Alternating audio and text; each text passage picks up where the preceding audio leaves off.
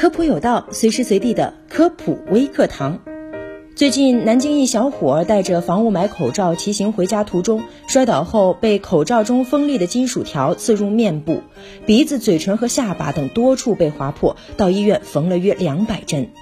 为了使口罩佩戴有型，大部分口罩设有可弯折的鼻梁夹，而这些鼻梁夹大多使用金属条，或是金属条粘在口罩表面，镶嵌在口罩内。佩戴口罩时，镶嵌或粘贴金属条的位置均在鼻梁上方。一旦骑车或走路时摔倒，口罩就挂在脸上，很容易对面部表皮和眼睛造成危害。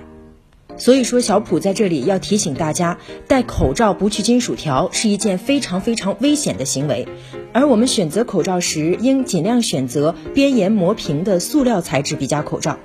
这样即使摔倒也不会对我们造成伤害。